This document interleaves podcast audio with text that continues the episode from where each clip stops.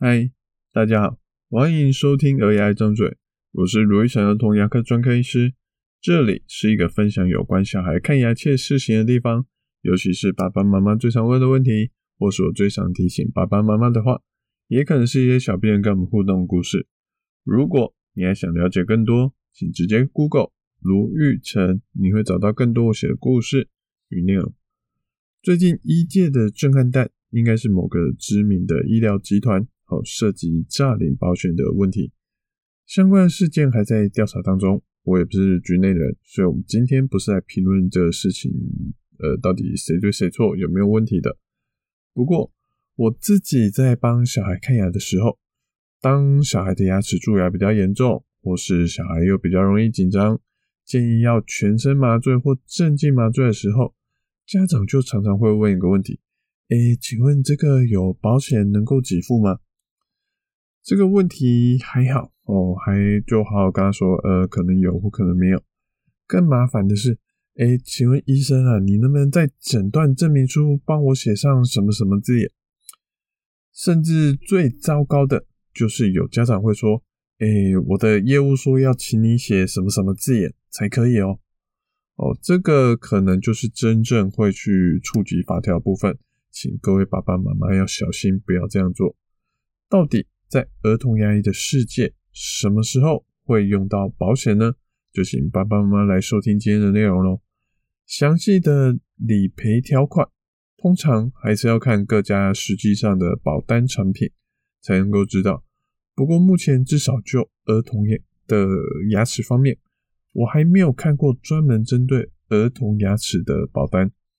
通常都是包含在一般医疗项目里面的保单之中。这类的保单，如果要牵扯到牙齿，最常见的两个有给付的内容，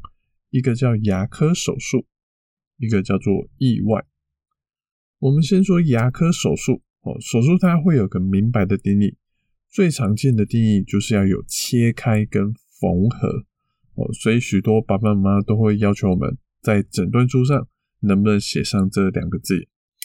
只是这个在儿童牙医的世界。是很少见的。小孩最常见的治疗，不外乎是挖蛀牙后的补蛀牙，或是蛀到神经的抽神经、做牙套。再严重一点，可能就是要拔牙。不管是哪一个，都没有切开的动作。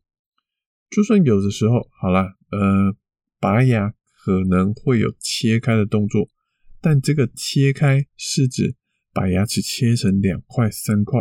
而不是切开牙龈的那种切开，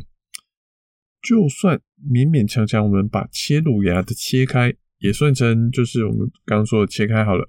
可是还有一个问题啊，我们通常也不会有缝合的动作，所以就乳牙的常规治疗来说，几乎不会做到切开缝合的这种牙科手术。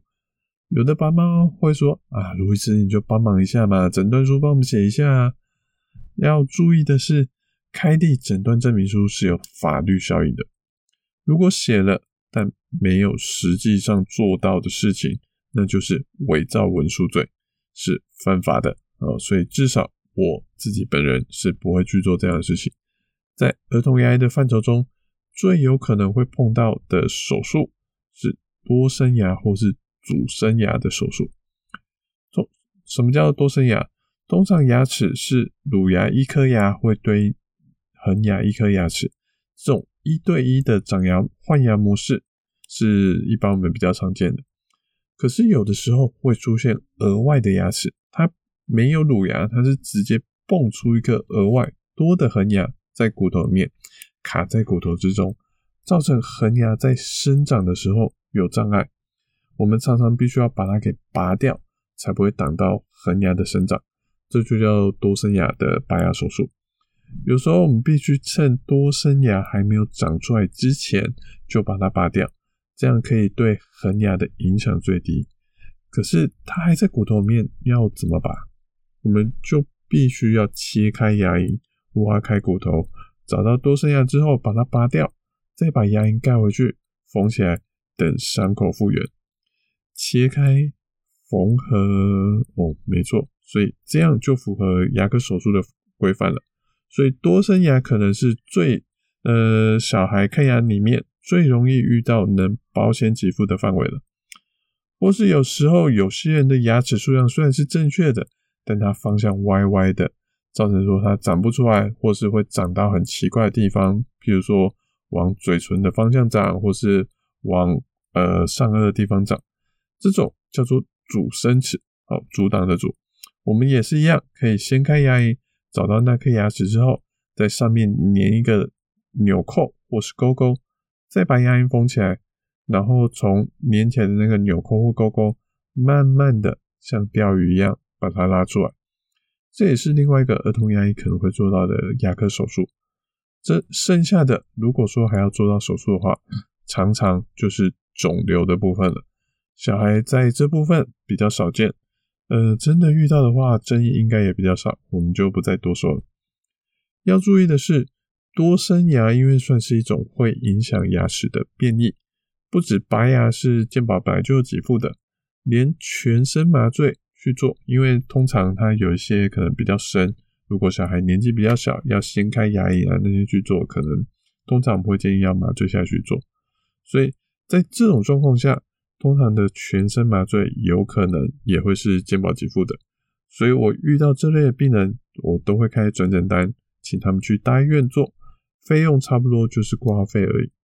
所以，如果你的保险是那种有生病，他就会给你一笔钱的，那这样子就可以领到一笔保险费。不过，如果是实支实付，也就是你付多少保险费，付多少医疗费用，才给你多少的，对于多生牙的部分，可能就没有什么用。不过，有些爸爸妈妈对全身麻醉比较紧张，想要用麻醉深度可能比较浅的镇静麻醉。来做，那可能就还是会有自费的问题。这样子保险会不会理赔？嗯，我不是保险专业的，我是觉得有可能可以，但还是建议爸爸妈妈问一下保险业务。而另外一个，而，儿童牙医常见跟保险有关的，就是意外的这个问题，尤其是以意外撞到牙齿的问题比较多。造成说可能需要在镇静麻醉下治疗牙齿，或是需要做牙套或其他装置，才会有一笔比较大笔的一个自费费用的支出，需要请保险帮忙。这部分的争议点常常会是说，家长会希望医生可以在诊断证明书写上“意外”两个字，可能是保险业务常常会有这样的要求。这个对我们医生来说，也会有点困扰，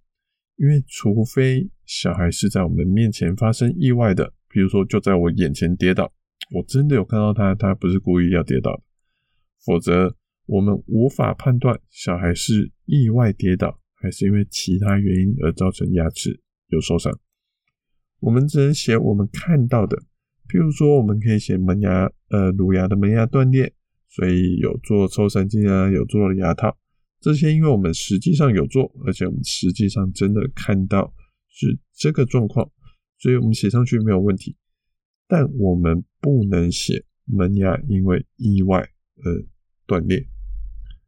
幸运的是，诶，除非次数真的相当频繁，譬如说一年门牙就撞了三次，重新做了三次的抽神经跟牙套，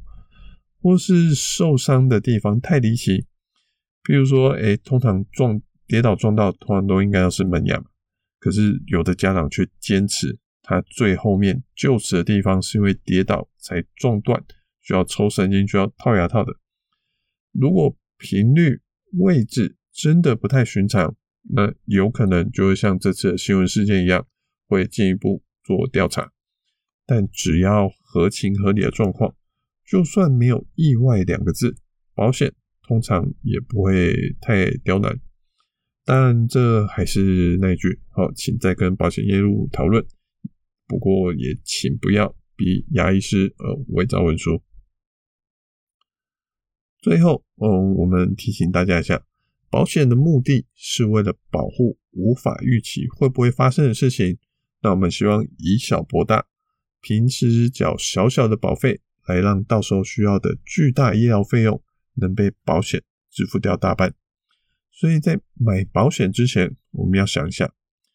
发生这件事情的机会是大还是小？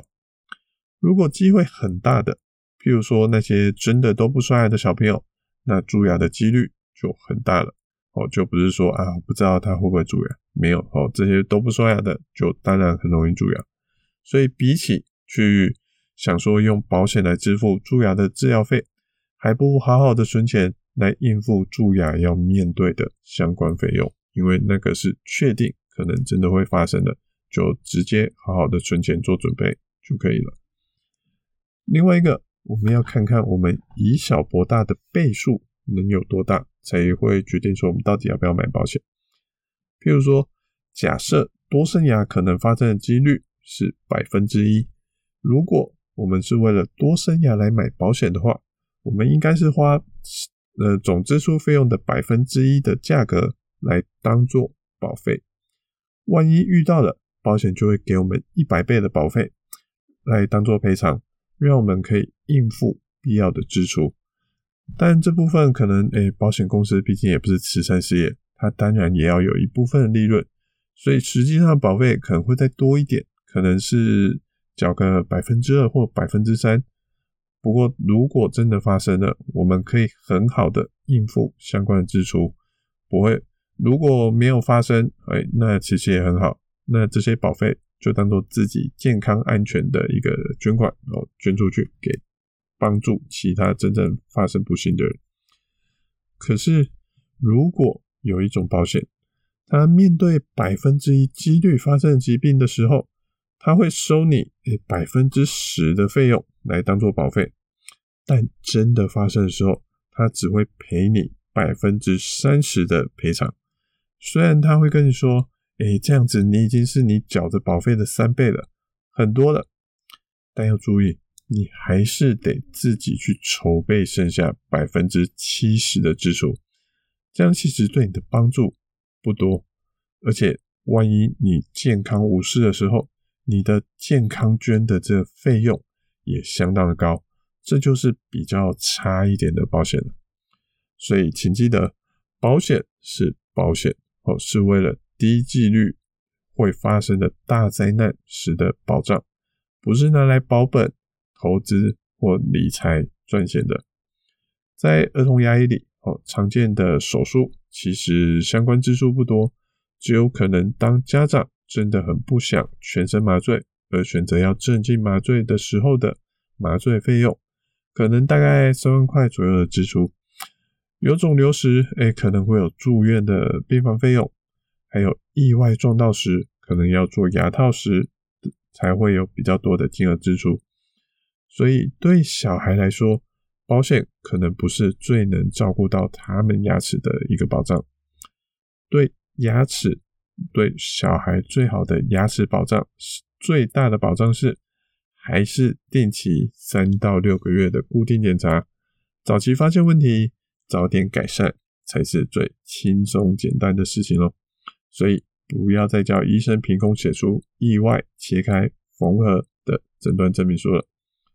我是如意城儿童牙科医师。如果你喜欢我们这节内容，欢迎分享，还给我们一点评论跟意见哦。我们下次见，拜拜。